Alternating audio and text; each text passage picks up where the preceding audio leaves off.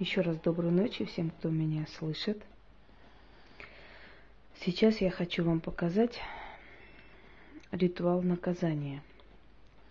Вы знаете, часто меня спрашивают, а почему, например, тех, которые мне делают зло, я на них не навожу сразу нечто такое, чтобы они исчезли с лица земли.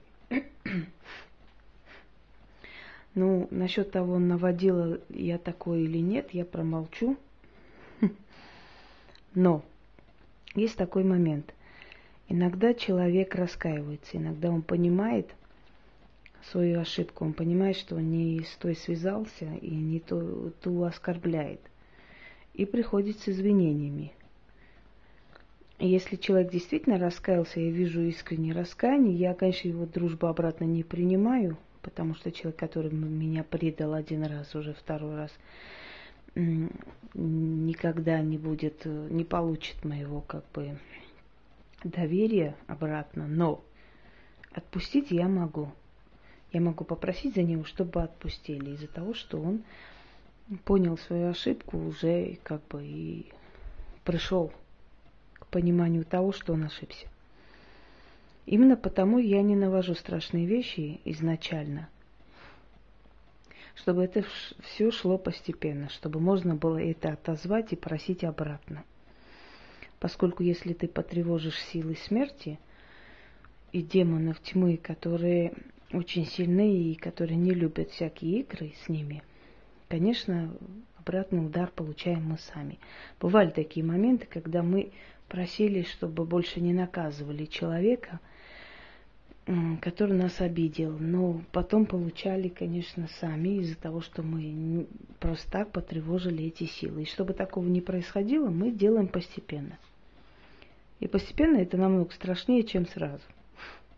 Это приводит к сумасшествию, это приводит к закрытию жизненных дорог, к блокировке всего, что есть, и, и так далее, и так далее. В этом случае я делаю на человека уже второй раз – Первый раз сделанное меня очень устроило.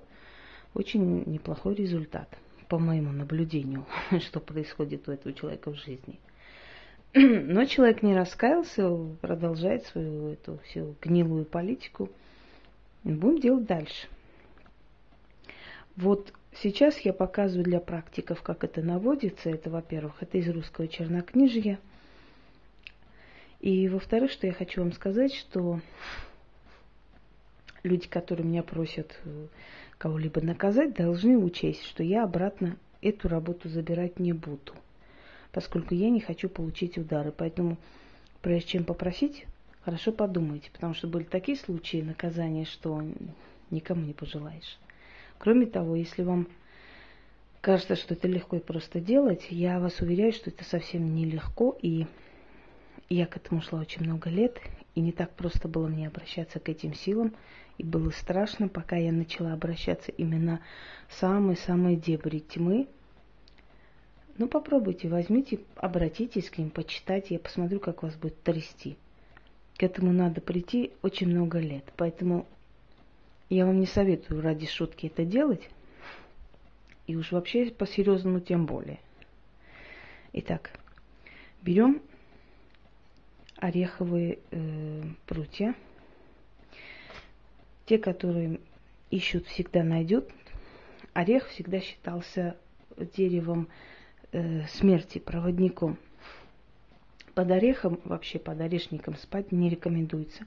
Человек может не проснуться, может умереть, поскольку э, листья ореха издают яд, источают яд, они вместо кислорода. Даже не углекислый газ, а именно ядовитое что-то. Если кто-нибудь из вас видел, что на орешнике птицы веют гнездо, я очень сильно удивлюсь, поскольку к орешнику не подходят даже э, насекомые. Когда человек умирает, очень часто на Кавказе берут значит, э, листья ореха и ложат рядом. Это изгоняет насекомых. Вот орешник, как ядовитый, ядовитое дерево, как дерево мертвых, умерших э, несет определенный символ. Поэтому, если вы хотите делать крест, чтобы он был эффективен, берете орешник. Я вам скажу, где его покупать. В зоомагазине. Там для хомячков продают всякие там деревяшки. Вот там есть и орешник тоже. Кто ищет, тот всегда найдет. Кстати, хочу сказать, что на Кавказе сажать орех не разрешают молодым, потому что считается, что посадивший орех может умереть.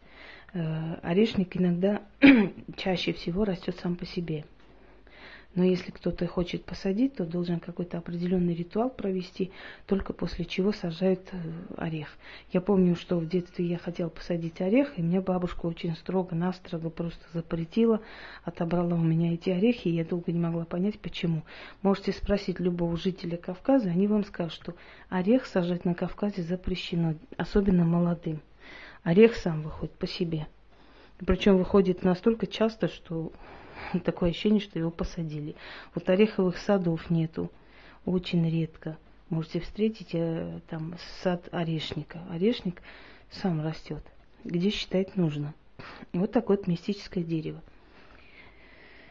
Э, хотя орешник, вот именно плоды орешника лечат от многих болезней. Но если вы видели, когда э, на, на Кавказе делают вообще варенье из орехов – из ореховых плодов, то очень долго держат э, в емкости, там, э, в воде и, по-моему, с как это называть, честно говоря, не, не могу сейчас вспомнить, э, который как бы отбеливает стены, вот это вот определенное какое-то что-то, нечто вылетело из головы. И вот они держат в этой емкости для того, чтобы весь яд вышел. Потом меняют часто до того момента, пока плоды полностью не почернеют. И тогда можно его варить и сделать варенье очень вкусное. Лечит очень много болезней. Так, про орех лекцию закончим. Итак, я обычно в таких делах ставлю какую-нибудь статую древнего божества, поскольку Бафомет, он есть э, собирательный образ всей тьмы, то он как нельзя кстати подходит для этого ритуала. Я уже говорила, что можно сделать попроще алтарь, можно ставить просто свечи, можно просто тем, как бы черные, черную ткань постелить, можно э, ничего не делать, просто полагаться на свою силу и на свое желание и волю. Можно сделать по-разному, но чем больше вы вкладываете сюда силы, энергии, желания и интереса, тем сильнее оно получится. Вот ложим крест из орешника на фотографию жертвы. Фотография в черной ткани. Начинаем читать. Люцифер, Астарот, Сатана, именем Руама предателя, зверь болотный, душа холодная, душа врага моего, остановись. Сердце не бейся, прервись нить жизни, пролейся кровь. Сатана, бес, да весельник, пошлите врагу моему долю тяжкую, а век короткий. Пошлите ей смертушку, кослявую да жестокую. Пусть заглушит ее зверь бесовской, Пусть ей пусто будет. Нема, нема, нема. Заговариваю не на жизнь, а на смерть. Как жаба на кресте помрет, так и врага моего крест задушит. Как жаба сгинет, так и враг мой помрет. Отомсти врагу моему страшной смертью. Изведи. Ир эрехазот абара, абара, абара. Потом берем этот крест вместе с фотографией человека.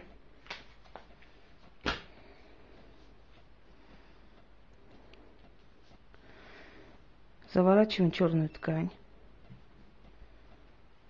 Привязываем, привязываем к чему-то тяжелому, ну, желательно камень, и кидаем в прорубь.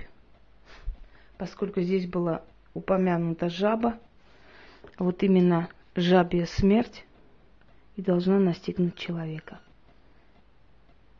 Какой-нибудь прорубь, не в реку. Река это символизирует текущую жизнь. Через реку снимается безбрачие, через реку снимается одиночество, нищета и так далее, поскольку река – это текущая жизнь, жизненная энергия. Ну вот здесь вот паромщик Харон, как не, нельзя кстати, который перевозит души умерших через реку. Стикс, либо лето, по-разному эту реку называют. Но он перевозит души только тех, чьи кости нашли покой, то есть тех, которые были захоронены нормальными человеческими традициями. Огонь горит, сатана зрит, воля сатаны неоспорима. Что я попрошу, то и сбудется. Бесом своим прикажет прийти встать вокруг меня и волю мою исполнить. Да будет так. Далее, что будет с этим человеком, покажет время. Пока что я не жалуюсь, судя по результату проведенной мной работы. Если дальше будет в таком же духе идти или похуже, то прекрасно. Каждый получает по заслугам. Всего доброго, спокойной ночи. Да, и то, и то же спокойной ночи. Удачи.